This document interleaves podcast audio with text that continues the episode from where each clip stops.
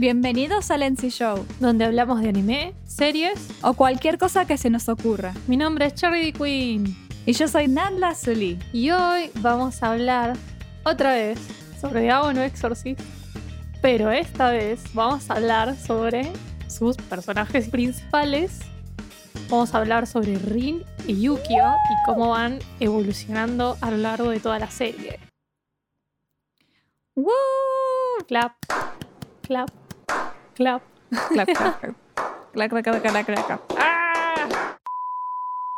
Eh, bueno, si ya vieron el anterior, ya saben más o menos que vamos a hablar del manga. Y si no vieron el anterior, vayan a ver el anterior. Shame on you.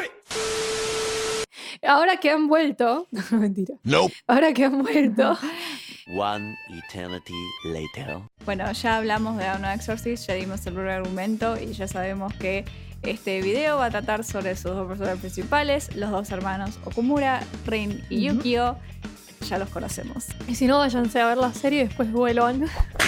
Pero bueno, básicamente es el warning más grande que una casa. Vamos a spoilear todo lo que pasa en el manga.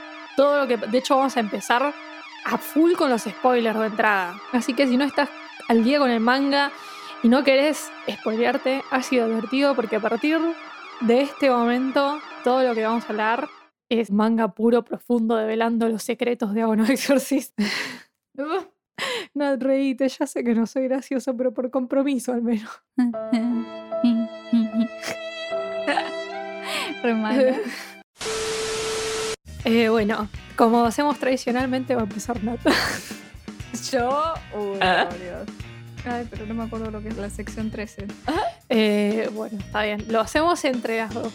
Eh, vamos a ir como en orden cronológico, en orden cronológico de lo que vemos en el manga, porque el manga no cuenta las cosas en orden cronológico. Vamos a empezar por el origen y el nacimiento de Yukio y Rin, que pasa tipo pasando capítulo 100 del manga aproximadamente.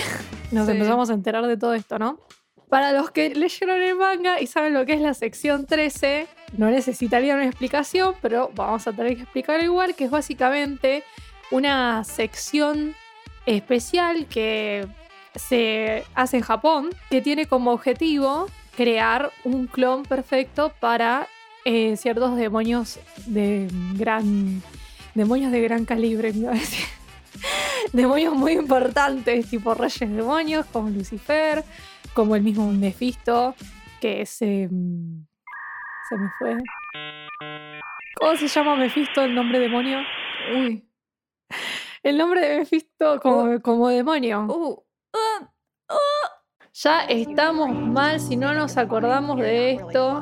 A ver si Google nos puede salir. Eh, Mephisto Fields. Acá. No, ese es el nombre legal. la pu- Demonios. Samael. Samael. Ahí está, llegaron, llegaron. Listo, Samael. después de media hora. Bueno, entonces, la sección 13 se origina para crear clones de los Grigori, de los Nephilim sería, que puedan soportar a los demonios de gran calibre, como Lucifer, Samael, Amaimon, etcétera, etcétera, etcétera. Y que nada, que estén en la Tierra con un cuerpo físico. Esto lo hablamos en el otro video. Así es. Y bueno, el Grigori obviamente está detrás de esto porque, ¿qué pasa? Lucifer dijo, eh, vamos a hacer esto porque yo quiero tener un cuerpo físico y si no tengo el cuerpo físico voy a explotar y voy, voy a reventar allá, básicamente. Todo. Va a salir todo volando la miércoles. Entonces empiezan la sección 13. En la sección 13 nos enteramos de que el padre Fujimoto es en realidad un clon de Azazel.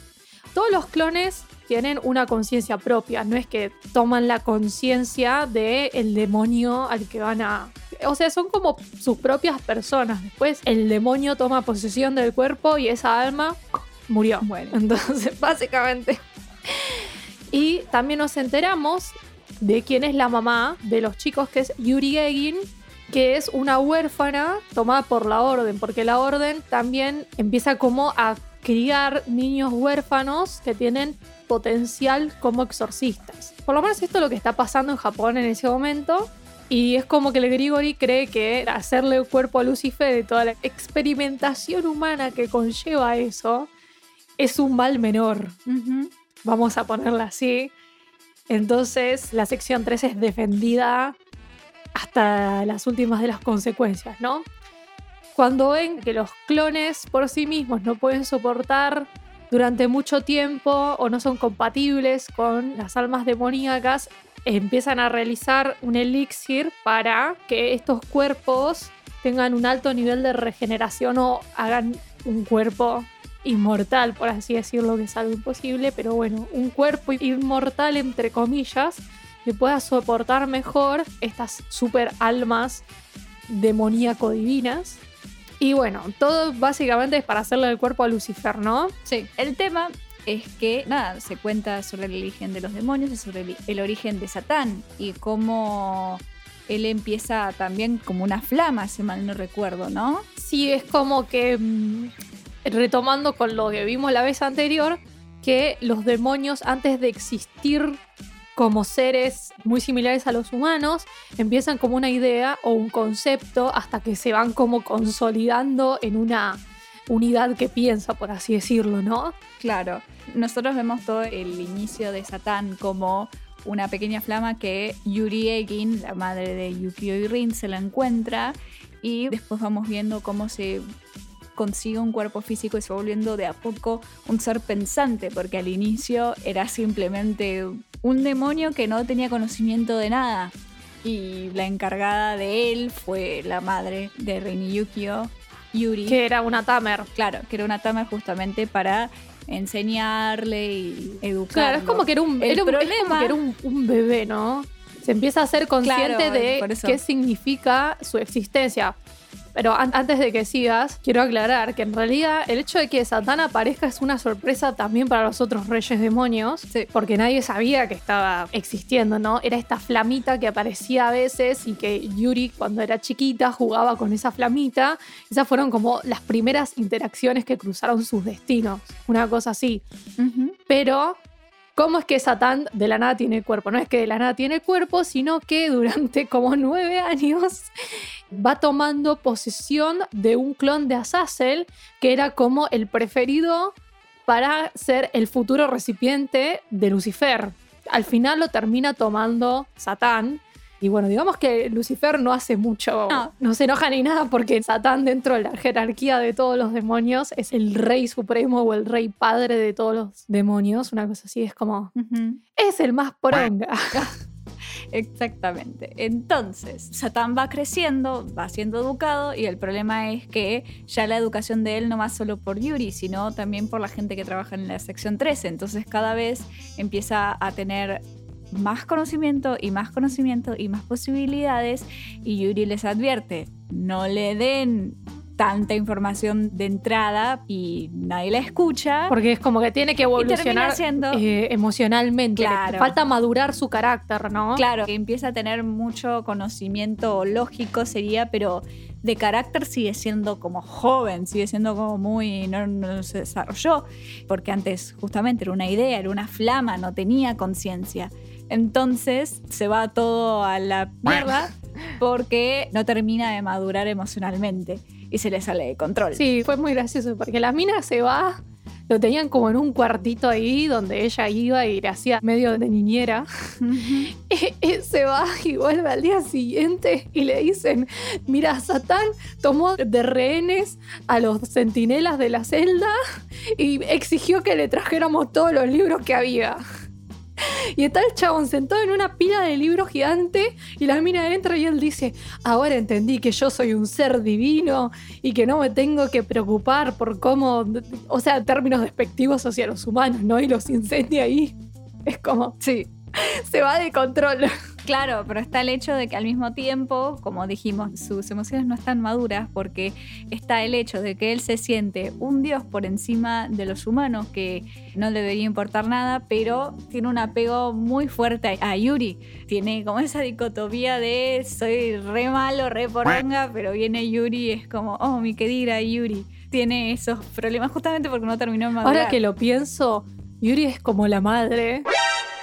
Ay, no, Dios. No, God, please. No, señora, se no. puso re turbia, no es la madre. No, pero- pero no no es, la madre, pero psicológicamente actúa como la madre. O sea que el chabón tiene un complejo No, de. Edipo gigante. Si te lo pones a pensar. Para mí. Sí, no. sí, sí, sí, Eh, sí. sí. Para mí no es Pero bueno, así. nada. Acá yo tirando mis analogías de psicología que nadie pidió. Pero bueno, si te lo pones a pensar, en la mina lo cría desde que su conciencia toma este cuerpo y después las cosas se dan vuelta. Es que para mí no es tan así. No, no diría que es como una madre y un hijo. Diría que es más como. No digo para Yuri, ¿eh? No digo para Yuri. Estoy hablando desde el psiquis de Satán todo poco desarrollado. Yuri no, Yuri no. Es que tampoco. Yuri no lo ve Es así. que no sé, tampoco. En fin, Satán empieza a tomar renes. El problema es que, como todos los otros reyes demonios, el cuerpo de Satán sufre el mismo problema. Se va deteriorando y mientras más use sus poderes, más rápido se deteriora su cuerpo. Entonces, Satán se va de la sección 13, como diciendo yo no los necesito, y vuelve cuando su cuerpo empieza a deteriorarse. Entonces pide un cuerpo Sí, nuevo es verdad. y le dan un elixir que le sirve por un poco tiempo, porque será el problema del elixir. Y básicamente, como dijo, bueno, voy a tomar a toda la sección de Ren y este va a ser mi reino. Para tener posesión ilimitada de clones o posesión ilimitada de elixirs. Para seguir viviendo, ¿no? El problema es que la orden, viendo todo este problema, que la sección 13 está totalmente tomada, ¿qué empieza a hacer? Empieza, espera, porque dicen el cuerpo de Satán se va a deteriorar en un mes. Entonces, vamos a dejar que pase ese tiempo para que cuando esté debilitado lo terminemos de Sí. matar y liberar a todo el mundo en Sí, pero la 13. joda es que mientras tanto, la gente de la sección 13 cada vez está muriendo más gente porque andás a ver que se le habrá cruzado a Satán en medio. Y en un principio Mephisto intenta negociar, ¿no? Y le dice, bueno, dame a la gente y yo te doy provisiones, una cosa así. El chabón dice, no, en un mes se nos acaban las provisiones, tráemelas en un mes, no voy a dejar salir a nadie. Y la orden dice, bueno, vamos a esperar un mes, la gente se está muriendo. Entonces Yuri va a sus superiores y les dice, déjenme ir porque yo sé que él pidió por mí, él pide por ella en un principio. La orden le dice que no, que, que es más importante mantener la sección 13 a flote, no importa que la gente que esté adentro se esté muriendo. Y ella dice, bueno, ¿sabes qué? Voy a ir de forma ilegal, me voy a meter. Se mete y ahí convence a Satán de que se vaya con ella. Ella cuando llega, ahí Satán como que le dice, no, yo no te necesito, vos sos una simple humana, no sé qué, bla, bla, bla. Se hace ahí el, el superado y a los dos segundos cambia de opinión, le dice, no, te quiero. Why the fuck you lying? Why you always lying? Mm, oh my god. le dice, bueno, está bien, vámonos juntos. Ahí Satán quedó demostrado que es el rey Sundere, porque no tuvo sentido en el. Yo estaba como tipo, bueno, tan rápido cambió de opinión este señor. Claro. Bueno, hay un problema que no viene directamente con esto, pero está. El padre Fujimoto, como dijimos anteriormente, es uno de estos clones de la sección 13, un clon de Azazel. Conoce a Yuri y se enamora de ella. El padre Fujimoto fue uno de los grandes experimentos, uno de los mejores clones que había en la sección 13, porque soportó la demencia, su cuerpo aguantó todos los experimentos. Y el problema es que él se enamora de Yuri. Entonces, durante todo este quilombo con Satán, básicamente le tiene mucha bronca a Satán y no quiere que Yuri se vaya con él. Dice, busquemos otra solución y Yuri no deja, esto es lo que mejor se puede hacer. Y te dan a entender, quizás el padre Fujimoto hubiese dicho algo, le hubiese dicho, mirá, Yuri, yo, yo estoy enamorado de vos, te amo, o algo así. Podría haber parado, pero no lo hizo porque es un estúpido. También había una cierta diferencia de edad. Yuri siempre estuvo enamorado Sí, del padre también. Fujimoto, lo cual es como que al final un poco que terminan siendo ambos padres de esos niños, lo cual Sí. es medio gracioso. Pero bueno, pará. Todavía no no, llegamos. no, no, sí, pero digo, Avancemos. Yuri, en ese momento en que ella le admite, tipo, bueno, está bien, nos vamos. No sabemos cómo, pero nos dan a entender de que Yuri, pum, quedó preñada la señora. No, es que ellos están, creo que un tiempo juntos, como un mes o algo así. Y la orden los encuentra de nuevo y ahí cae que Yuri está embarazada. No sé si pasa tanto tiempo igual, ¿eh? Es medio confuso porque pasa todas las piñas en el manga. Es que si no, no tendría sentido que ella esté vomitando a, la- a los tres días estar embarazada, ¿entendés? ¿Vos tuviste alguna vez embarazada un demonio? ¿Vos sabés cuánto tarda eso? Listo. No, pero creo Sigamos. que dijeron bastante claro que eran tipo el tiempo que duraba un embarazo normal. ¿Sabes que no me acuerdo? No me acuerdo nada. Bueno, Y bueno, entonces cállate. ahora la gente en los comentarios. Cherry tenía razón. Y no, mentira. Quilombo ahí, tipo, ¿quién tiene, ¿quién tiene los facts? Siempre que tenés razón. ¿Quién tiene los facts? Bueno, no importa. que- Lo importante es que. Yuri queda embarazada y entonces Satán se da cuenta que no importa cuántos elixirs le metan, el clon que él quiere para poder reemplazar a su cuerpo no está. Y los elixirs funcionan hasta cierto punto y su cuerpo se sigue deteriorando y mientras más usa su poder más se deteriora, bla, bla. Entonces dice, bueno, está bien, nos vamos a ir y vamos a pasar nuestros últimos momentos juntos. Y la idea era que muera su cuerpo y volviese a Gehenna, ¿no? Pero cuando se están por ir, la orden los captura a los dos. Ahí se confirma que Yuri está embarazada, la separan de Satán, que se lo da como muerto oficialmente, entre comillas, no se murió el chabón. Su cerebro está eh, parcialmente despierto, pero con el cuerpo casi en las últimas. Y Fujimoto le dice a Yuri que no tenga los hijos y ella le termina diciendo que va a seguir con su embarazo y tampoco es como si la orden pudiese hacer mucho al respecto porque al parecer cualquier mujer embarazada de un demonio posee una barrera que impide que le puedan hacer daño a sus bebés. Entonces tienen que esperar a que la mina tenga los hijos para exorcizar a los nenes. Y es lo que decide hacer la orden, básicamente. Exactamente. Bueno, para esto Fujimoto se pone en el papel de yo voy a ser quien salve a Yuri y voy a ser el quien exorcice a esos bebés. Entonces va en busca de la espada de Koma o la espada Kurikara, que es la espada de Rin que nosotros vemos a lo largo de la y es la serie. espada de el templo de Suguro, ahí en las montañas. Y toda la saga del Así rey es, impuro y la bla bla bla bla bla. Bla, bla, bla, bla. En fin, llega el día en el cual Yuri tiene que dar a luz. Está rodeada de exorcistas que están listos para eh, Hacer doble infanticidio. Claro, porque bueno, se enteran de que Yuri está embarazada de gemelos, pero que posiblemente el segundo gemelo no sobreviva porque el primero se está robando toda la energía vital, si le queremos decir, del otro bebé. Entonces es muy posible que su segundo bebé nazca muerto. Entonces, finalmente pasa. Rin nace como si fuese una bazooka. Es Eh, gracioso. sale Sale, disparado. disparado. Así tipo, la mira, abre las piernas, hace ¡pium! Claro, sale disparado y el problema es, Rin está en su estado puro demoníaco. Es un bebé sin conciencia, con cuerpo físico y es un demonio. Entonces empieza a matar gente a diestra y siniestra. Aparte, ¿por qué?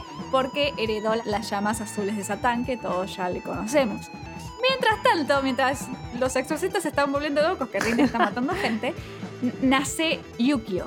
Que medio que parecía que no iba a salir, que se iba a quedar adentro Claro. y viste, le dicen Claro. a Yuri, mientras más tiempo tardes en hacer la fuerza para sacar al otro, más posibilidades hay de que se muera. O sea, y además tampoco es que pueden hacer demasiado como hacerle eh, una, ¿cómo se llama esto? Cuando te, te tienen que cortar. Cortar el cordón. No, cuando tienen que cortar la panza para sacar al bebé porque no puede salir por el agujero. Una cesárea. Eso. wow. No le pueden hacer una cesárea porque tiene la barrera hasta que expulse a los dos bichos. Entonces le Claro. dicen, hace fuerza y sacalo, porque también te podés morir. Claro, y Yukio nace de manera natural, no sale despedido como una bazooka. La señora tiene que pujar como cualquier persona normal. Y el problema es que Yukio nace, pero no respira. Es muy gracioso porque nada, están todos los exorcistas que no están luchando contra Rin, agarran al bebé que no respira de una pata y están fijándose si tiene poderes demoníacos. Nadie le importa si el bicho está vivo, está muerto o qué onda. Claro, mientras Yuri está en el fondo, tipo llorando que le entreguen a su hijo. Y ahí Rin, que sigue haciendo quilombo alrededor, ve que están agarrando a su hermanito y básicamente los prende fuego a los señores exorcistas y deja a Yukio sano y salvo. El tema es que ahí se ve que Yukio abre el ojo y le salen las llamas en el ojo. O sea que Ahí Yukio recibió una herida espiritual por parte de Rin. Ya empezamos mal. Y ahí es como la manera en la cual revivió Yukio, si vamos a decirlo, y despierta y se lo dan a Yuri. Bueno, en medio de todo este desastre, medio que Satán se da cuenta de que sus niños han llegado a término, por así decirlo, están vivos. eh, ya fueron expulsados del cuerpo de la madre. No, ¿por qué lo decía tan horrible? Se despierta porque sabe que Yuri dio a luz, pero tampoco es que su cerebro puede procesar por completo la información de sus sentidos porque el, cuerpo está re deteriorado. Entonces, él quiere ir hacia Yuri y termina yendo hacia el Lucifer que está en una cama todo destruido. Ahí los dos chabones revientan porque sus cuerpos están en el límite. Pero no explotan, no explotan porque sí. O sea, Lucifer no explota, explota medio cuerpo de Satán. No, pero también Lucifer no explota, pero su cuerpo hace rip y el chabón se va de jena en ese momento. Bueno, eso sí, pero digo que no, no implotan mágicamente, porque como lo explicaste parecía que implotaban mágicamente. Bueno, no importa, seguí, dale. Bueno. Tienen que tener en cuenta que esto pasa tan rápido que vos estás tipo, ¿what? Todo el tiempo te están tirando información nueva y vos estás intentando entender. Tuvimos que releer esto para poder más o menos tener una idea. Bueno, el cuerpo de Satán murió ahí, tipo ese cuerpo ya no está más. ¿Y qué es lo que pasa? La noche azul. ¿Por qué? El deseo que tiene Satán por ver a Yuri es lo que lo hace intentar poseer a cualquier cuerpo que se le interponga en su camino para poder verla a ella y básicamente deja un regadero de humanos incendiados en el camino. O sea, todo lo que sabíamos del inicio de la historia de la Noche Azul es una mentira. Pasa por el nacimiento de Rin y Yukio, pero no es que ellos lo ocasionan. Lo ocasiona Satán pasando por un cuerpo que pudiese mantenerlo un par de segundos vivo, aunque sea, para llegar a Yuri. Exactamente. Y bueno, en su camino termina poseyendo al padre Fujimoto, que está al lado de Yuri, y ahí Satán le dice que la ama, bla, bla, bla, bla, momento pseudo romanticón, y ella le dice que no la ama, que eso no es amor. Ahí Fujimoto logra tomar el control de su cuerpo, y bueno, Satán se va a intentar poseer otros cuerpos por ahí. Pero la parte dramática viene cuando el Grigori le pide a Yuri que dé su vida para evitar que Satán tenga cosas que lo traigan a Aya.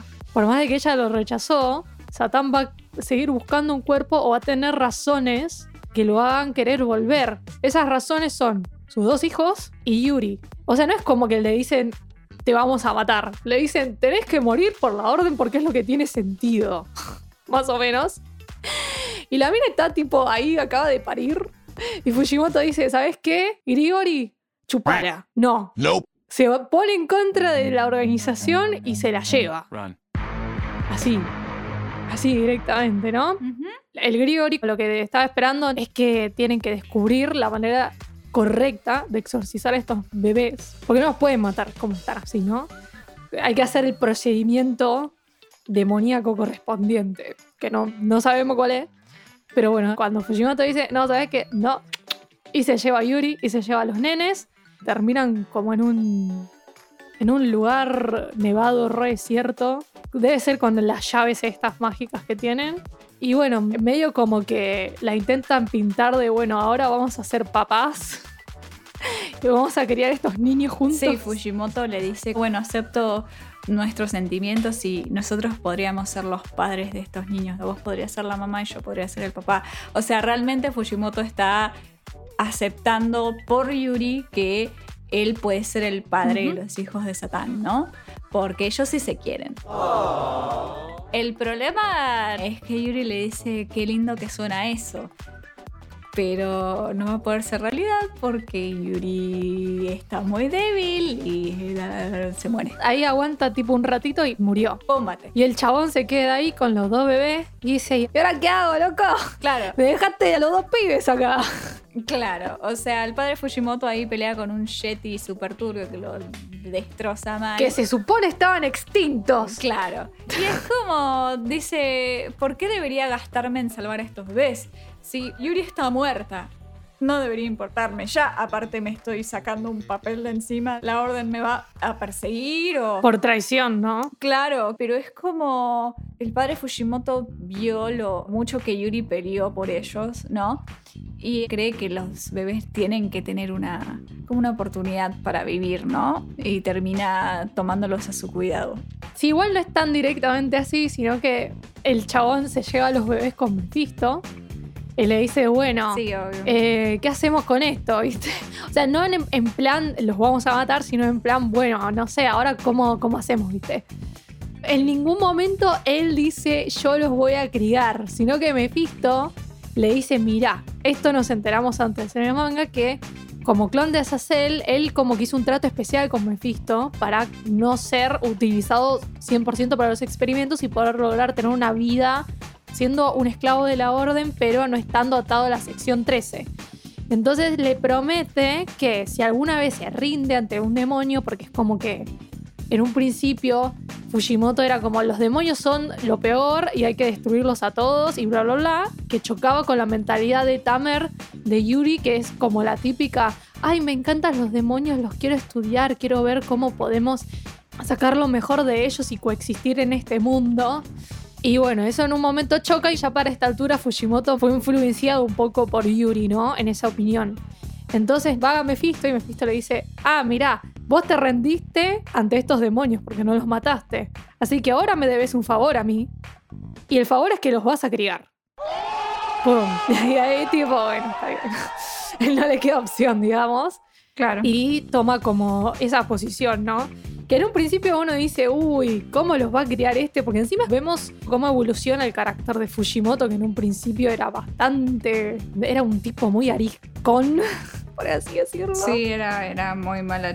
Y creo que el criarlos a Rin y a Yukio y conocer a Yuri lo van ablandando a lo largo de los años. Yo creo que envejece y el criarlos va templando su carácter y haciéndolo más amoroso, por así decirlo, ¿no? O sea que no es tan triste o que el chabón los termina criando medio por lástima, sino que después termina siendo el padre de ellos. Sí, sí, sí, los termina, los termina queriendo de verdad. Y bueno, y así. Y así llegamos a, a nuestros niños ahora creciendo. Muy bien, vamos ya a plantear esto. ¿Por qué Como bien así? sabemos en la historia, ¿por qué? bueno, como bien sabemos en la historia, el padre Fujimoto selló los poderes de Rin con la espada de coma. Entonces, Rin crece como un humano normal, entre comillas, porque es muy violento por su lado demoníaco. Mientras tanto, Yukio, que es un nene normal, común y corriente, tuvo esta herida espiritual que le hizo Rin al protegerlo como un bebé. Entonces, él desde que tiene memoria puede ver demonios. Entonces, primero empecemos por Rin, que tiene una infancia súper confusa, porque tiene estos momentos de impulsos violentos y ataques físicos a personas que, por ejemplo, atacan a Yukio. Es su lado demoníaco saliendo a la luz sin poderes, por supuesto, ¿no? Pero ese lado súper violento que demuestra cuando es un bebé. Entonces, Ring nunca termina de entender por qué tiene esas actitudes y actúa sin pensar, se le nubla el juicio y hace, ¿no? Y entonces lo que hace el padre de Fujimoto para empezar ayudándolo, porque nosotros cuando conocemos a Rin, si bien es medio bruto, no se va a las piñas con todo el mundo y ataca a la gente como cuando es pendejito Ujú. sino que a lo largo de su infancia Fujimoto intentó moldear su carácter y distraerlo un poco. Y lo que hizo fue, por ejemplo, enseñarle a cocinar para su hermano Yukio. A partir de ahí, Rin aprendió lo que es la paciencia y a utilizar sanamente su fuerza. Si haces la cosa muy fuerte o si haces las cosas apurado, nunca vas a poder terminar de cocinar bien. Y es como el motor de arranque fue Yukio. Y es lo mismo para Yukio al revés. Yukio es un niño súper asustadizo que puede ver demonios desde chiquito y admira la actitud poderosa, podría decirse, de su hermano mayor, de a él no le da miedo nada, pero también le tiene un poco de miedo porque obviamente ves que tu hermano tiene esas actitudes súper locas y te quedas como, ok. Digamos que en estos arranques violentos, él fue espectador de primera mano, ¿no? Claro. Y también, teniendo esta área espiritual, él puede ver demonios y Rin no. Entonces, por un lado, también envidia eso y envidia que nada, se manda, ¿viste? Rin tiene esa actitud típica de prota de shonen que es tal cosa, sí, dale, pum, me mando, no pensamos en las consecuencias, ¿viste? Eso es muy típico de prota, ¿no? Bueno, y justamente Yukio es todo lo contrario, es un personaje que no va a la acción. Entonces, a partir de eso y que siempre andaba asustado, el padre Fujimoto lo empieza a preparar como exorcista para ayudarlo a superar sus miedos y para proteger a Rin también, ¿no? Fujimoto intenta que los motores de arranque de los dos sea su hermano. ¿no? Hay una razón por la cual vos vas a hacer esto. Sí. O sea, Yukio empieza a ser exorcista para proteger a Rin y Rin comienza a cocinar para alimentar a Yukio y a toda su familia dentro de la iglesia, ¿no? A los demás curas y bla, bla, bla. Bueno, Llegando, usted puede. yo, yo puedo... Sí. Bueno, digamos que mm, el que tiene una infancia un poco más jugosa y el que tiene en realidad un desarrollo muchísimo más interesante, o, o más, no sé si interesante, pero sí más complejo, es Yukio, ¿no? Porque bueno, todo esto que dijimos lo hace entrenar para convertirse en un exorcista como su padre, ¿no? Empieza a entrenar desde que es muy chiquito, 8, 7 años, era un, un bebito.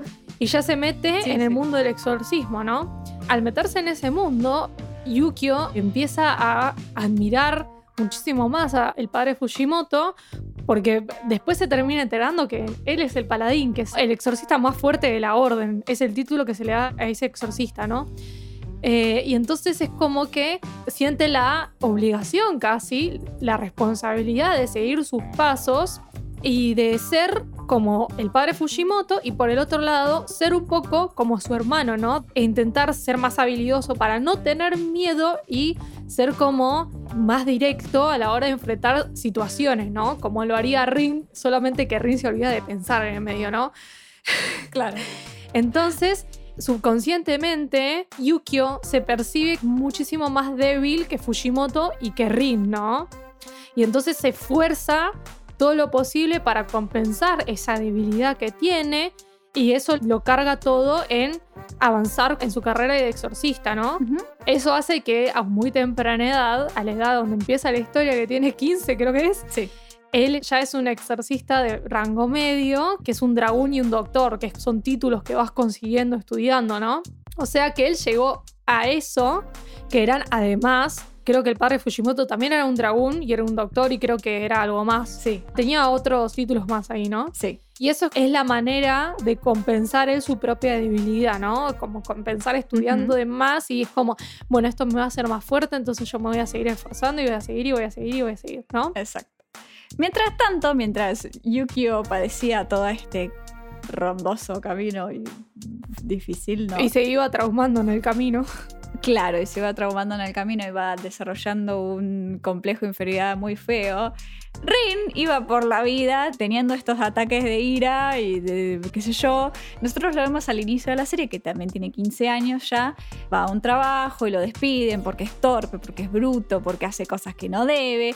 Es como Sí, también que él hace la secundaria baja nomás y ya se quiere meter a trabajar, no quiere completar sus estudios.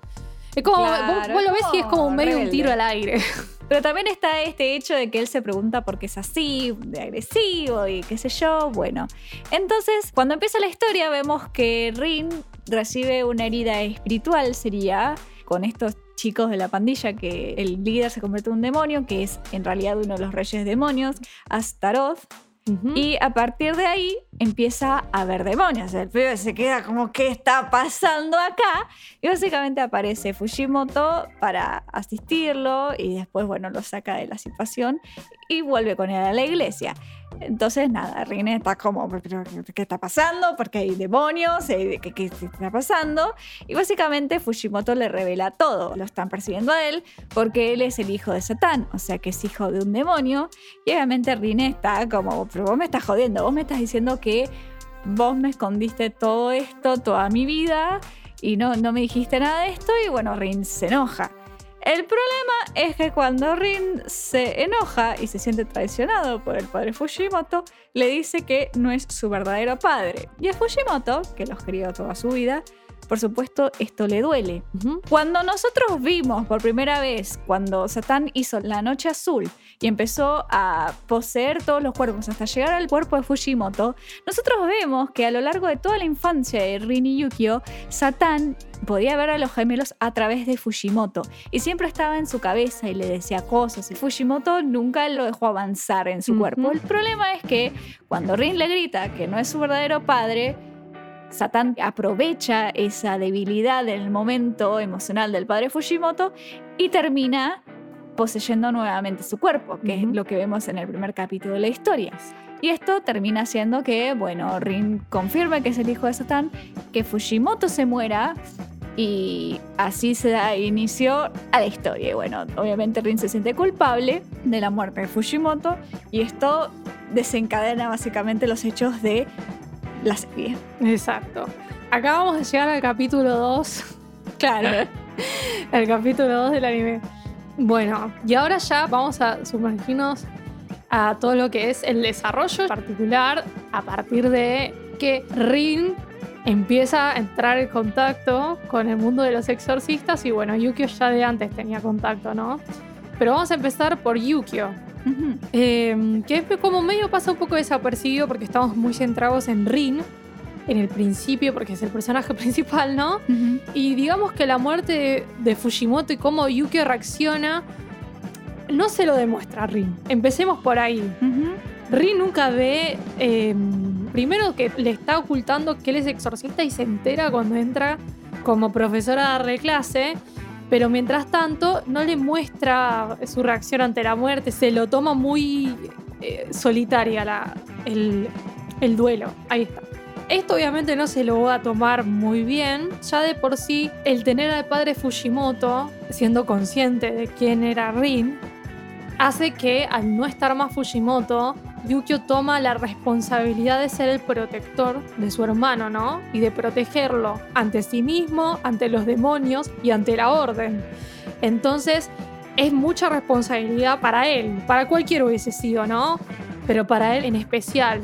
Y bueno, básicamente es en este momento donde queda muchísimo más claro la diferencia de mm, carácter que tienen Rin y Yukio.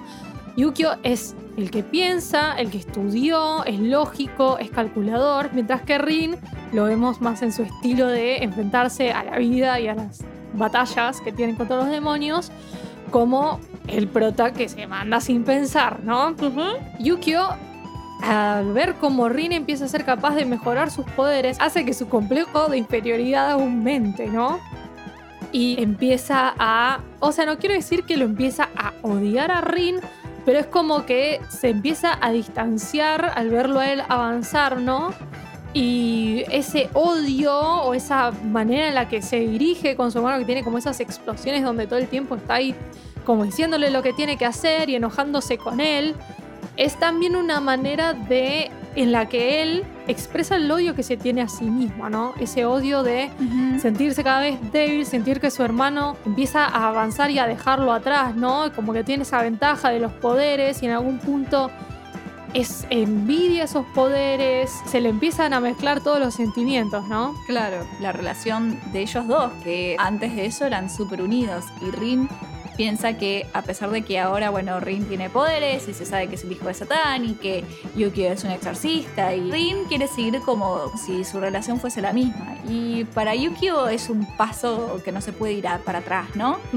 Para Yukio todo cambió, pero Rin ignora completamente que Yukio se distancia de él. Es como que dice, bueno, yo sé que Yukio puede confiar en mí, así que si él necesita algo va a venir a mí.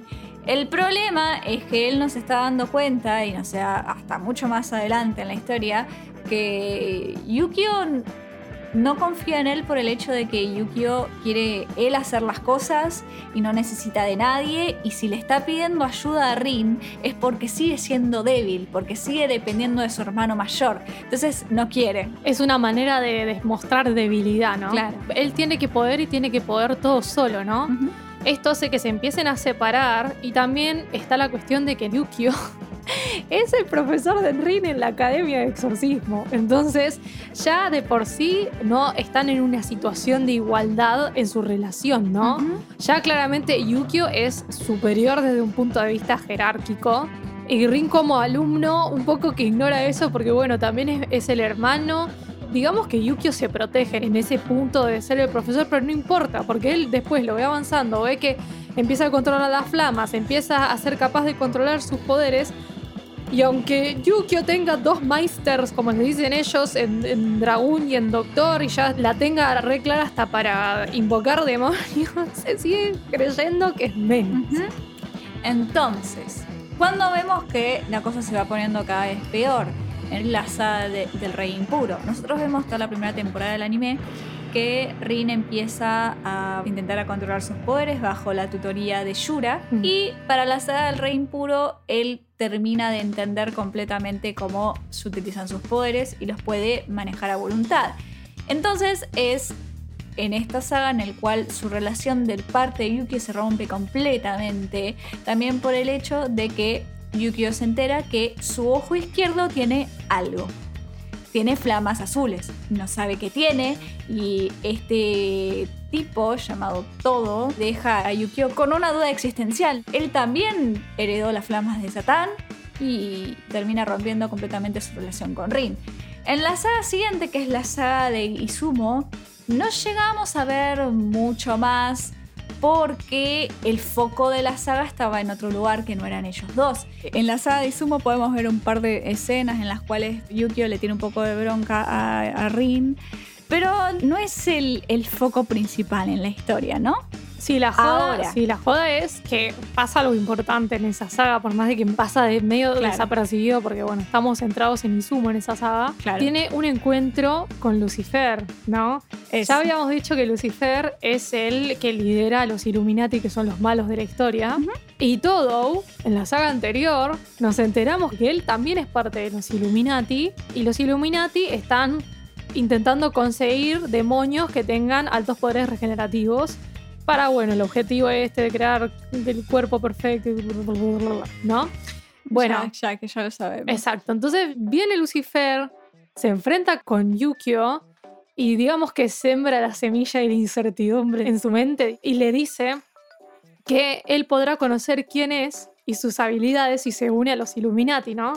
Él en medio de todo esto, que le salió esto en el ojo, se empieza a hacer estudios para ver si deja de ser humano y pasa a ser parte demonio y le sigue saliendo que es humano. Por lo tanto es como que está un poco confundido y este flamita que le aparece en el ojo, después de ese evento, vuelve a aparecer en repetidas ocasiones a lo largo de la historia, ¿no? El hecho de que él haya despertado esta flamita, un poco subconscientemente, lo hace como desear un poco también poseer poder de Satán. ¿Por qué? Porque lo va a hacer más fuerte y lo va a hacer más similar a su hermano Rin, Ajá, siguiendo con esta idea del complejo de inferioridad, ¿no? claro. Y por el otro lado le tiene un poco de miedo, pero bueno, dice voy a investigar a ver qué es esto que tengo, ¿no? Y se da cuenta de que esta flama solamente aparece en situaciones de vida o muerte. Y empieza a hacer unos experimentos donde pone en juego su vida en repetidas ocasiones. Sí, el señor se vuelve medio sucio. O sea, no es una actitud que te sorprenda. O sea, te sorprende, pero en el fondo pensás todos los mamos mentales que tiene este pobre pibe y toda la poca confianza eh, y todos los complejos que tiene. ¿No se te hace raro que el tipo empiece a intentarse suicidarse? Sí, Solamente para probar. para tipo, comprobar si, se, le le- enciende el ojito, ¿viste? Claro. Y el chabón se va a tipo casas abandonadas y invoca demonios para que lo maten y cosas así. Después intenta Sí, tirar sí, de un edificio. Cuando ya ve que nada le funciona, dice: No, tengo que probar algo donde realmente crea que me voy a morir. Claro, Para que le despierte la flamita, ¿viste? claro. Bueno, estamos siguiendo nuestro muy Messi plan para ir relatando todo el programa. Sí, sí, sí, sí. Y me sale otro tema que pasa en el medio de todos estos quilombos, porque bueno, si tenemos por un lado Yukio con incomplejo bla, bla, qué sé yo, y por el otro lado tenemos a este personaje que es el típico por el que hay discordia entre los dos personajes principales, que es, ah, la chica, sí. Tenemos ese problema acá también, que tenemos a Rin y a Yukio enamorados de Shigemi, y la envidia que le tiene Yukio, por más de que él dice, no, yo no puedo estar con esta piba porque hay como una imparidad en relaciones de poder, es el profesor, la chica es alumna, y no importa que los dos tengan 15 años, ¿no? Esa parte se le olvidó, ¿no? Pero, pero el chabón no se quiere poner en ese lugar y siempre está como mentor de Shiemi y siempre está intentando aconsejarla y ayudarle, qué sé yo, y al final el que la ayuda, en definitiva, para avanzar como personaje, termina siendo Rin y lo mata la envidia, ¿no? Rin logra todo lo que él no puede. Y ahí el complejo de inferioridad Ataca, sigue subiendo. ataca, ataca, ataca. La nación del complejo de inferioridad atacó. Claro. Entonces, Yukio cada vez se empieza no solamente a alejar de Rin, sino se empieza a alejar de Shiemi, que Shiemi lo super quiere como su amigo y era su mentor incluso antes de que Shiemi se metiese a la academia de exorcistas. Shiemi empieza a notar que Yukio está extraño también, ¿no? Entonces, este señor Lighting, que está con Suro de Lacayo, Es verdad. y empieza una investigación para conectar los hechos de la Noche Azul con la orden de la sede japonesa porque nota que la orden está corrupta y quiere desenmascarar qué pasó ese día porque es como que Básicamente lo que nos dan a entender es que mm, hay un espía en la orden, o hay una serie de espías en Sí. la orden y todo lo conducen a investigar la rama japonesa y a develar todo de la sección 13. Nosotros ahí nos empezamos a enterar poco a poco de lo que va pasando con esta investigación, ¿no?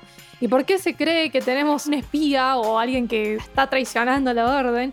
Bueno, todo lo que pasó con la saga anterior, la saga de Izumo. Y bueno, nos enteramos de cosas y personajes que son espías y esas cosas. claro Eh. Chima Pero también tiene que haber un espía en los altos cargos, ¿no? Por eso es que Lightning se va a Claro, investigar. exactamente en medio de su investigación se eh, cruza con los curas que trabajaban en la iglesia donde crecieron los hermanos Okumura y si mal no recuerdo mata a uno de ellos No, no, digamos que para sacar la información, si el cura se la daba, tenía una especie de. ¿Cómo se llama esto? hechizo Claro, lo que hacía era bueno, si vos decís algo, un demonio va a salir y te va a matar. Porque vos hiciste como esta promesa, ¿no? Se tiene- es un contrato, ahí está, un contrato. sí, sí. A Yukio se lo hacen en un momento, contrato de moritas, para que no diga no sé qué corcho. Bueno, digamos que este cura tiene lo mismo, pero dice, bueno, ya está, voy a develar esta información. ¡Pum! Va, se la dice, se muere. Exacto. Entonces, Yukio descubre la conexión de la muerte de los curas, ¿no? Tienen todo un... Y porque era como familia de ellos también. Claro, era como la familia. Va al velorio en el cual lo ves con Rin y ya ves que su relación está en la lona y Rin no se da cuenta. Es como, bueno, le doy el espacio y es como, no, estúpido. es verdad. En fin, Yukio, como es inteligente, enseguida capta la conexión entre la muerte de uno de los curas y Lightning. Entonces, cuando es la boda de el hermano mayor de, De Shima. Shima con una de las chicas serpientes de la saga Rey Impuro, le intenta sacar información a Suguro literalmente a punta de pistola. Y ahí Yukio se da cuenta que se está volviendo un poco loco. Es como, ¿cómo acabo de amenazar a Suguro con una pistola para que me dé la información sobre Lighting? Estoy mal, ¿no? Y es como que. Al menos sé consciente. Sí, sí, es sé como no. consciente por lo menos. Y aparece Lighting ahí. Y Lighting tiene la intención de explicarle por qué está investigando el nacimiento de ellos dos. Y Yukio ahí cambia repentinamente de opinión y dice, no quiero saber nada. Porque Yukio no quiere saber nada con respecto a su pasado, a su nacimiento. Entonces ahí Lighting dice, le dice básicamente a Suguro, dice, la persona que no quiere ser ayudada, no- eh, ahí termina, es como que vos no puedes hacer nada si él no quiere ayuda. Por más que vos tengas en la intención. Sí, en ese momento Yukio dice que no quiere saber las cosas cuando ya veía por dónde venía la cuestión, ¿no? Pero después vuelve a cambiar de opinión y se empieza a obsesionar y empieza a intentar eh, conocer. Salud. Intenta. Ah, me estoy Se muere la señora. Bueno, Yuki empieza a obsesionarse por conocer su origen y medio que le dice a Rin, che, ¿vos no querés saber sobre nuestro origen? Y Rin le dice, no, ¿para qué?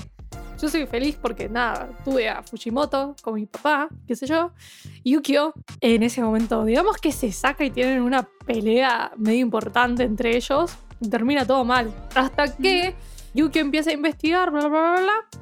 Lightning es capturado por la orden porque el chabón intentando descubrir quién es, empieza a actuar de forma ilegal porque ya se empieza a dar cuenta de que el espía se va a dar cuenta de que él ya está sabiendo cosas.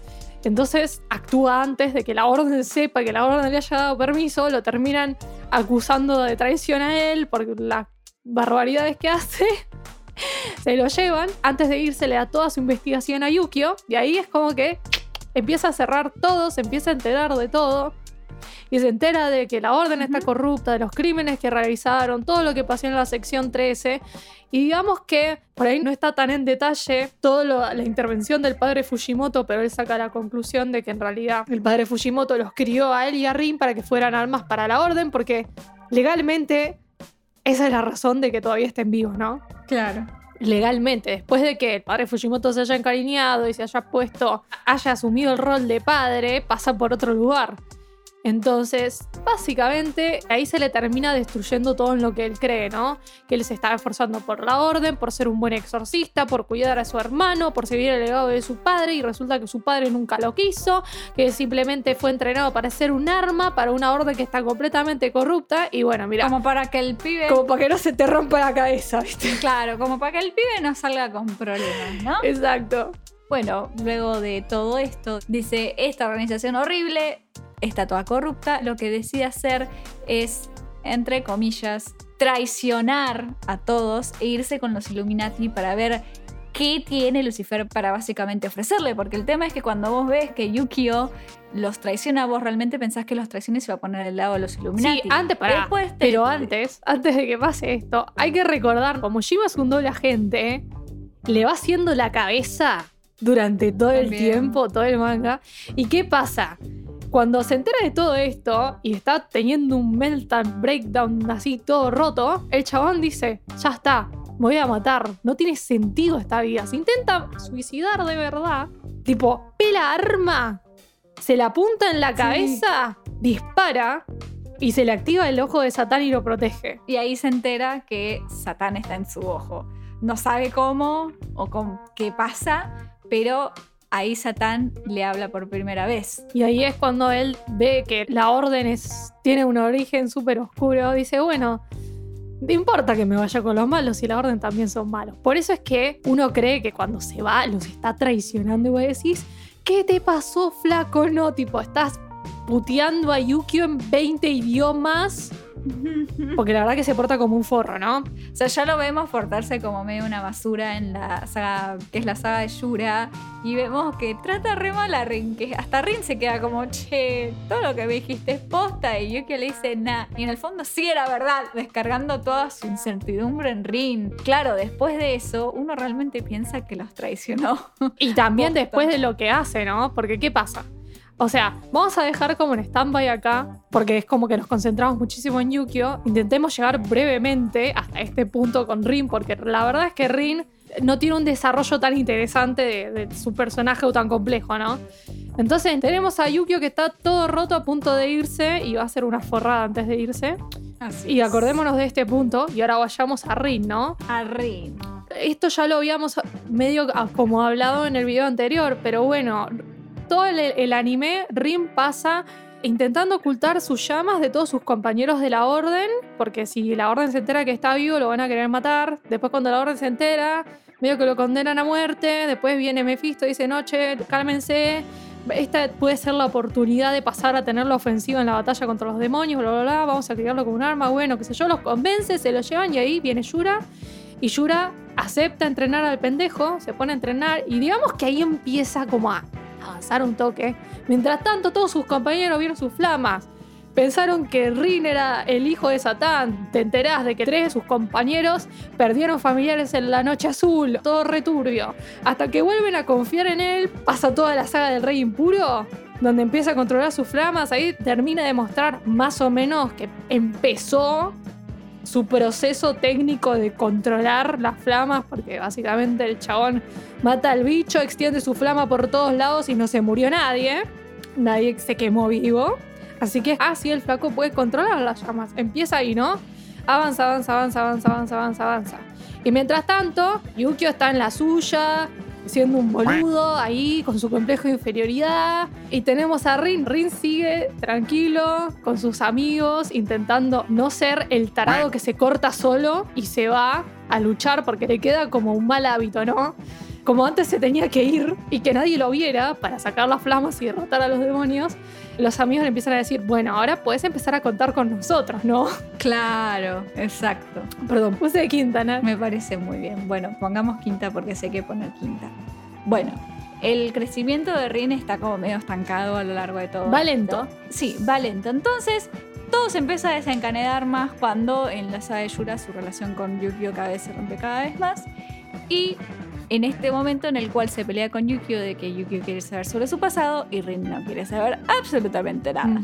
Esto hace que como Rin confía ciegamente en Yukio porque lo sigue viendo como su hermanito menor, como, no, si yo siempre lo protegí, siempre estuve para él y qué sé yo, es como que confía ciegamente que Yukio va a ir a él en necesidad porque él es el hermano mayor, cuando Yukio es lo que quiere evitar. Entonces, cuando Yukio los traiciona, Rin se queda muy confundido, ¿no? Ahí, shock. Claro, realmente no se lo esperaba, no lo veía venir. No lo veía venir, pero digamos que Chiemi y Rin, como amiguis, eh, con una relación un poco extraña porque Rin se confesó, pero bueno, no importa, que quieren mucho a Yukio, Chiemi le dice a Rin, che, ¿no ves que Yuki está como medio raro? Y Rin dice, sí, bueno, nada, esto, ¿no? Cuando me necesite va a venir y no viene. Y termina pasando esto, entonces tipo shock, ¿no? Claro. Rin intenta detener a Yukio y no puede. Ahí es la primera vez que Rin se da cuenta que realmente hay una diferencia re grande de poder entre ellos. Yukio rompe la espada de Koma, que era que era lo único que estaba controlando todavía los poderes de Rin. Y entonces se rompe el sello que mantenía sus llamas completas en Gehenna y así Rin es consumido por las flamas. Parece que Rin se muere, es una escena horrible porque parece que murió carbonizado enfrente de todo Estamos el tipo, mundo. ¿cómo? ¿El prota se murió? Claro. Y Yukio ves que a Yukio no se le mueve una pestaña, lo cual decís, hijo. Ahí estás tipo, sos Eh. una basura. Pero ahí Rin, entre comillas, revive y se sale de control. O sea, el Rin bebé que nosotros vemos cuando él nace, que está matando gente, es básicamente el Rin demoníaco que ahora se despierta. Como ahora tiene sus poderes completos, es como que dice. Qué lindas que son mis flamas, ¿por qué no las puedo usar al completo, no? Y empieza a desplomar llamas por todos lados, empieza a romper. Y sus todo, amigos ¿no? están en el medio y bueno, chicos, estoy dejando salir mis Claro, flamas. bueno. Y es como aparece la idea de que Rin, hay un Rin doble, ¿no? Tenemos al Rin que veníamos conociendo, nuestro querido prota, el hijo de Fujimoto que quiere usar sus poderes para proteger, y el Rin que es el demonio. Es el hijo de Satán, quiere destruir porque es su instinto y aparece este de repente, el otro Rin queda tipo ahí encerrado, en- que queda como su alma, es como que hay un desdoblez, ¿no?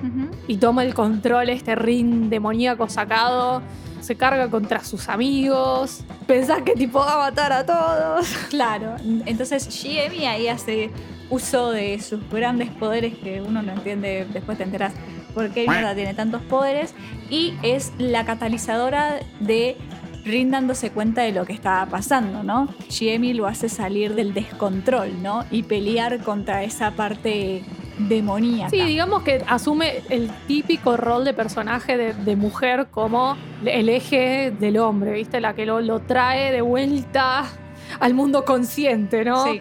Aparece en todos lados. no es nada nuevo. Claro, Rin toma el control y ahí se encuentra con que está con Mephisto, el chabón. Y ahí Mephisto le dice a Rin que para avanzar es él quien debe enfrentar su pasado y su origen y no Yukio, que Yukio quería todo el tiempo saber qué había pasado y es como, no, el que necesita aceptar el presente es Yukio y vos necesitas enfrentarte a tu pasado, a tu nacimiento, porque básicamente Yukio ya lo sabe, pero Yukio tiene otros mambos, es otra situación la que tiene que aceptar Yukio, ¿no? Entonces, Rin acepta Y Mephisto le da la llave, como Mephisto es el demonio, el rey del tiempo, le da la llave, entre comillas, para poder volver al pasado y conocer toda la historia de Satán, Yuri, el padre Fujimoto, la sección 13. Todo lo que dijimos al principio lo va viendo Rin. Exactamente. Y cuando Rin ve a su yo bebé asesinando a todo el mundo, se sale un segundo del lugar y él realmente dice, yo siempre lo supe, pero lo ignoraba, y es que realmente él siempre sintió que nunca debió haber nacido. Justamente trayendo de nuevo estos ataques de ira y violentos que él siempre tuvo, viéndose a sí mismo de bebé, viendo todo el problema que le causó a su madre, a la orden, a la gente que asesinó, realmente llega a la conclusión de yo no debería haber nacido, ¿no?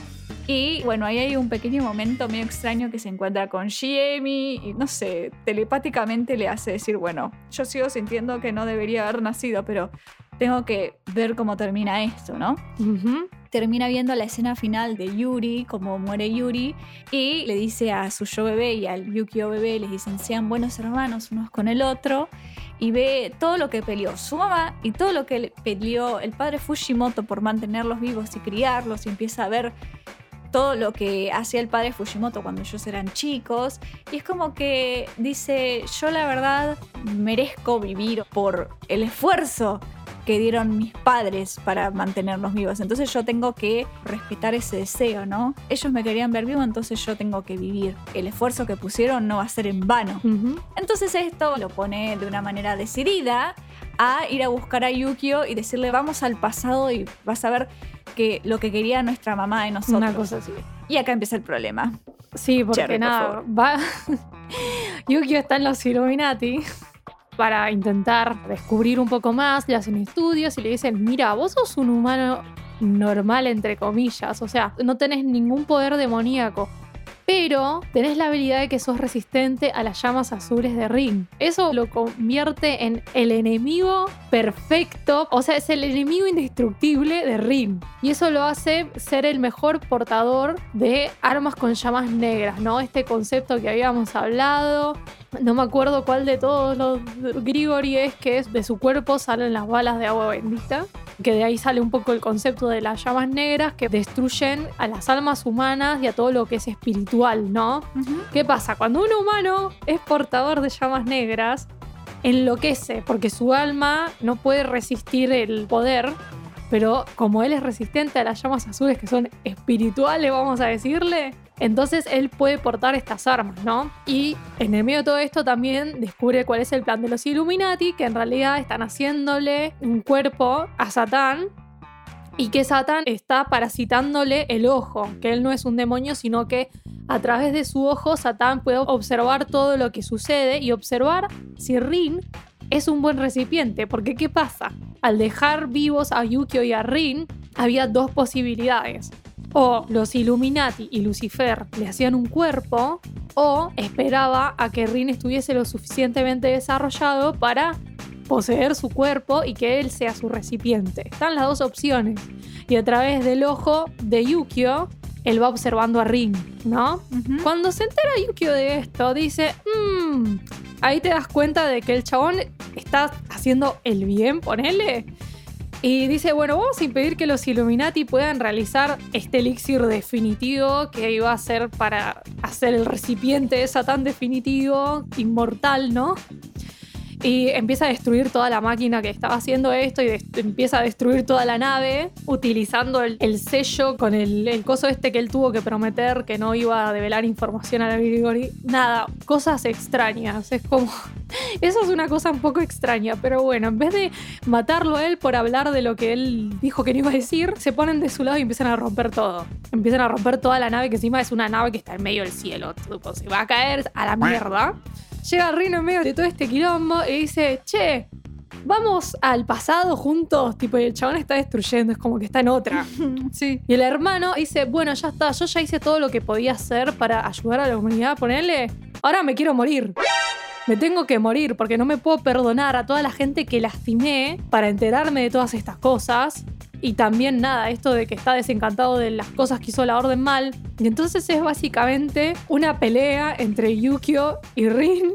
Rin diciéndole, no te quiero matar. Y el otro dice, bueno, entonces te voy a hacer mierda. Y se empiezan a pelear ahí, que es claro, Yukio Loco. empieza a obligar a Rin a que pelee con él. para que lo mate. Claro, como- entonces todavía no me ves como tu rival. Entonces ahí Yukio le rompe la cabeza, haciéndole entender, papu, yo soy poderoso. Y ahí Rin posta cae en la realidad de, ah, Yukio es muy fuerte. Yukio de verdad es muy fuerte. Y dice, pero yo también soy fuerte. Y bueno, básicamente es una pelea que en el fondo era necesaria porque era necesario que se cagasen un poco a palos.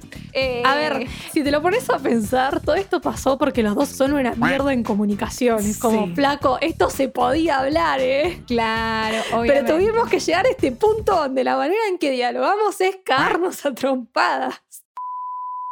En esta pelea entre lo que se dicen y qué sé yo, a cada momento Rin se re rompe cuando Yukio le empieza a decir que él se quiere morir y que se intentó suicidar. Rin le agarra a la loca como diciendo, ¿cómo que te querías suicidar y no me dijiste nada?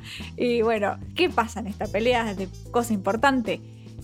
Por un lado, Rin se da cuenta que Yukio ya no es el hermano llorón que cuando él era chiquito que necesitaba cuidar. Es como que yo soy el, el hermano mayor y yo soy el que debe cuidar de Yukio. Y seguía mirando a Yukio como su hermano menor que necesitaba protección, ¿no? Y al mismo tiempo, Yukio se da cuenta que él tiene que dejar de ver a Rin como ese hermano mayor al cual tiene que superar, ¿no? Y que... No, que Yukio le, termina confesando que su obsesión con el pasado es para ocultar y negar su propia debilidad, que él justamente, él tiene esa debilidad tan presente y la quiere negar tanto que hace todas estas cosas para poder superarse y creerse que es más fuerte, cuando en realidad tiene que admitir que tiene un lado débil, por así decirlo, que en realidad no es que el pibe sea débil, ¿no? Es su propia inseguridad, pero tiene que ver eso y poder admitirlo en vez de intentar negarlo y superarse y de esa manera lastimar un montón de gente para poder llegar a esa conclusión, ¿no? Entonces dice, bueno, yo hice esto que es imperdonable, entonces tengo que morir, tipo esa es la conclusión fácil, ¿no? Y Rin le dice, no, no quiero que mueras, viví por favor, porque es lo que me hace fuerte. Claro. Y ahí tenemos el epic moment donde los dos se dan cuenta que se quieren como hermanos y Yukio le dice, pero no, vos tampoco te puedes morir porque también me haces fuerte. Y tipo, corito de ángeles atrás. Gracias chicos por entender. Claro, es como el momento que te das cuenta que finalmente, dale, estúpido, son hermanos, vivieron toda la vida juntos y es como, justamente por todas las cosas que pasan alrededor de ellos, se pierden que en el fondo siempre estarían para el otro sin importar qué, ¿no? Y como quiso el padre Fujimoto en una reflexión, ¿no? Sus motores de arranque siempre fueron el otro. Justamente lo que los hace fuertes son el otro. ¿Qué ganaría Yukio muriendo? Nada. O Rin tipo muriendo. Y tampoco ganan nada estando tipo en diferentes bandos, ¿no? Claro. Tienen que tirar los dos juntos para el mismo lado. Después de todo son hermanos. Tienen que aceptar que ya no son los mismos niños, que pueden ser algo más. Que es un poco el camino de Rin, ¿no? Si sos el hijo de Satán y el chabón siempre te está remarcando, no, yo soy más que solo el hijo de Satán. Siento que es como el lugar de tensión de Yukio de decir, no soy solamente el hijo de Satán como el extra y el hermano de Rin, el hermano menor llorón. Ya es su propia persona. Claro, ¿no? como que ambos tienen que poder entender lo que son, ¿no? Es el camino de descubrimiento de cada uno. Bueno, Rin diciendo, por más de que sea el hijo de Satán, yo voy a ser un exorcista y voy a derrotar a Satán. Y también tengo que admitir que tengo estos poderes demoníacos y tengo estos impulsos violentos, pero tengo que aprender a controlarlos y no negarlos, ¿no? Hasta que no se hace manifestación este mm, Rin demoníaco, por así decirlo, Rin no es Rin por completo, ¿no? Él de a poquito empieza a asimilar todo ese poder que tiene, ¿no? Es una cuestión gradual a lo largo de toda la serie y es como el cambio es tan fuerte cuando aparece este demonio que su apariencia física cambia, porque de la nada lo vemos, tiene pelo blanco, y está como encendido, tiene su corazón expuesto porque ya no está en Gehenna. Entonces, cuando llega a esta conclusión, como que el chabón empieza ahí a poder controlarlo, viste que el pelo le vuelve a cambiar. Eso por un lado, y después tenemos a Yukio, que tiene que entender que él, ya que se esforzó tanto, él también es muy fuerte. Y no hay ningún mal en poder dejar que otros te apoyen en tus batallas, ¿no? No hay necesidad de que vos nos protejas a todos, ni necesidad de que vos te protejas solo a vos mismo. Podemos tipo ser un equipo, ¿no? Porque si vamos al caso, los exorcistas trabajan así. Tonto. Todavía le tengo bronca. Claro. Maldito estúpido, me hiciste sufrir tanto. Claro, entonces a partir de ahí ellos dos dejan de pelear porque llegan a una conclusión. Van a tener que apoyarse en el otro y aceptar nada, la vida.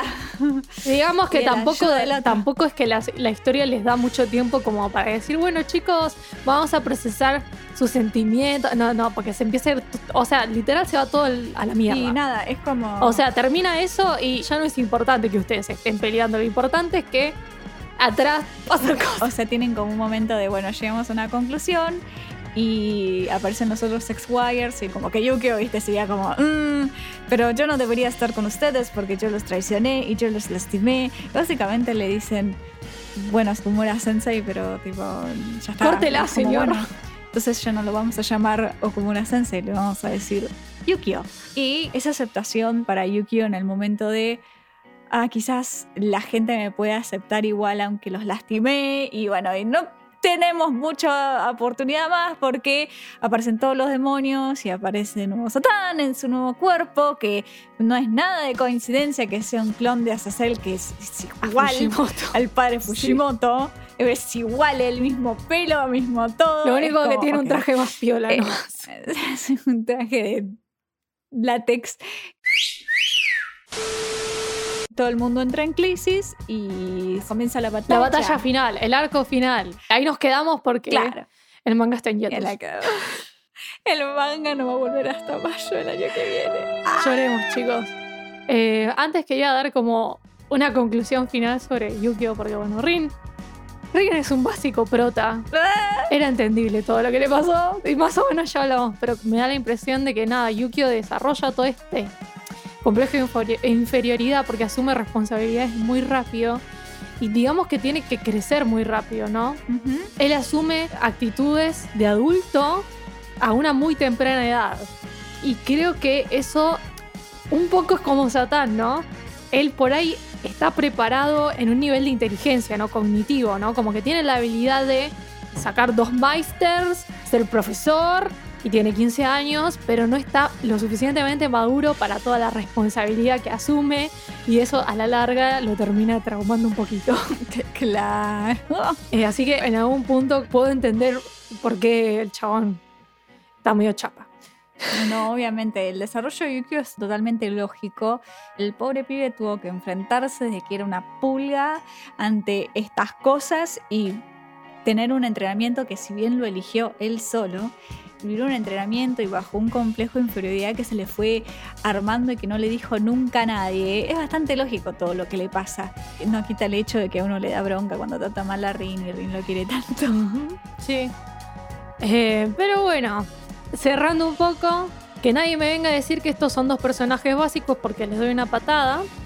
Así, tipo violencia. Hace dos segundos Cherry dijo, y bueno, Rin es un personaje básico de Shonen. A ver, no, o sea, no digo que el personaje no tenga desarrollo, pero si lo vas a comparar con Yukio, yo voy a ser sincera, ¿no? Si vos te los pones a ver como arquetipos de shonen, los dos, o sea, tipo Naruto Sasuke, ¿entendés? Solo que, eh, nada, es un Sasuke bien hecho. Ahora todos los fans de Naruto van a la yugular.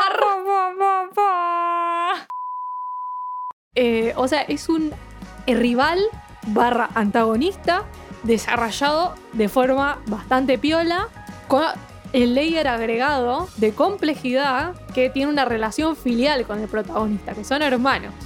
Entonces, al arquetipo de rival de Shonen lo hicieron bastante más interesante. Me parece que el personaje de Yukio es es un personaje que está bueno. Está bueno, está muy bien desarrollado. Por más de que pasaba medio manga queriéndolo asesinar por las cosas que hace. Eh, y bueno, también es muy interesante el nivel de complejidad que le da a Rin solamente por la relación que tienen, ¿no? Eh, y bueno, nada. Me desdigo de que Rin es medio básico, pero. Pero yo amo a los personajes como Rin con toda mi alma. Son mi debilidad. Yo también. Son mis bebés, los adopto, los quiero a mis niños. Todos los protas de Shonen que le falta tipo un par de neuronas y se mandan sin pensar, son todos mis hijos. los amo. Bien que los critico y por el otro lado los tengo todos adoptados, ¿viste? Así que bueno, Bueno, hasta aquí hemos llegado. Eso ha sido todo por hoy, amigos. Y bueno, síganos en nuestras redes. Si les gustó, like, comenten, comparten, eh, todas esas cosas. eh, La red social. eh, Instagram, Twitter, TikTok. Tu vieja. Escúchenos en Spotify, mírenos en YouTube. Y eso. Espero que les haya gustado el programa y seguiremos hablando y analizando y programando y boludeando. Bye bye. Adiós.